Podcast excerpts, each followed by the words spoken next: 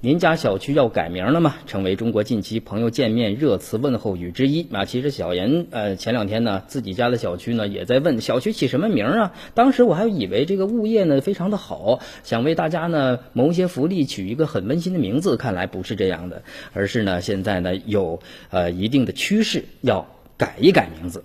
今日啊，海南省民政厅呢发布关于清理整治不规范地名清单的公示，有八十四个地名因存在大洋怪众等不规范的情况而进行公示之列。其中呢，维也纳酒店旗下海南的十五家酒店公示清单呢是呃一经一经发布，迅速引起强烈的反响。某酒店企业呢就第一时间发表声明了，自己的品牌呢是经过国家工商行政管理总局商标局成功注册。的为合法经营使用品牌名，向海南省民政厅提出了异议。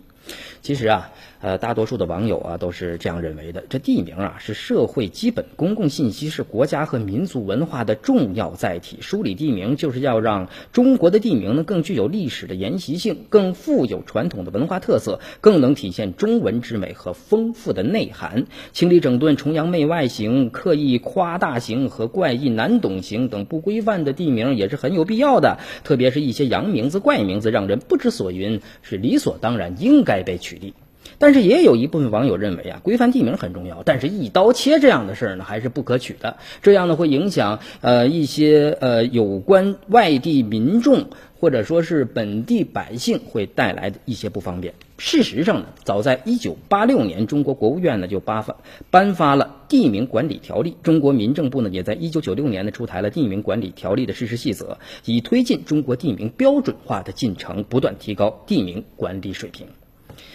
呃，细则里啊明确规定了，这地名的命名呢要遵循反映当地人文或自然地理特征，使用规范汉字或者少数民族文字，不以外国人名、地名命名我国地名等原则。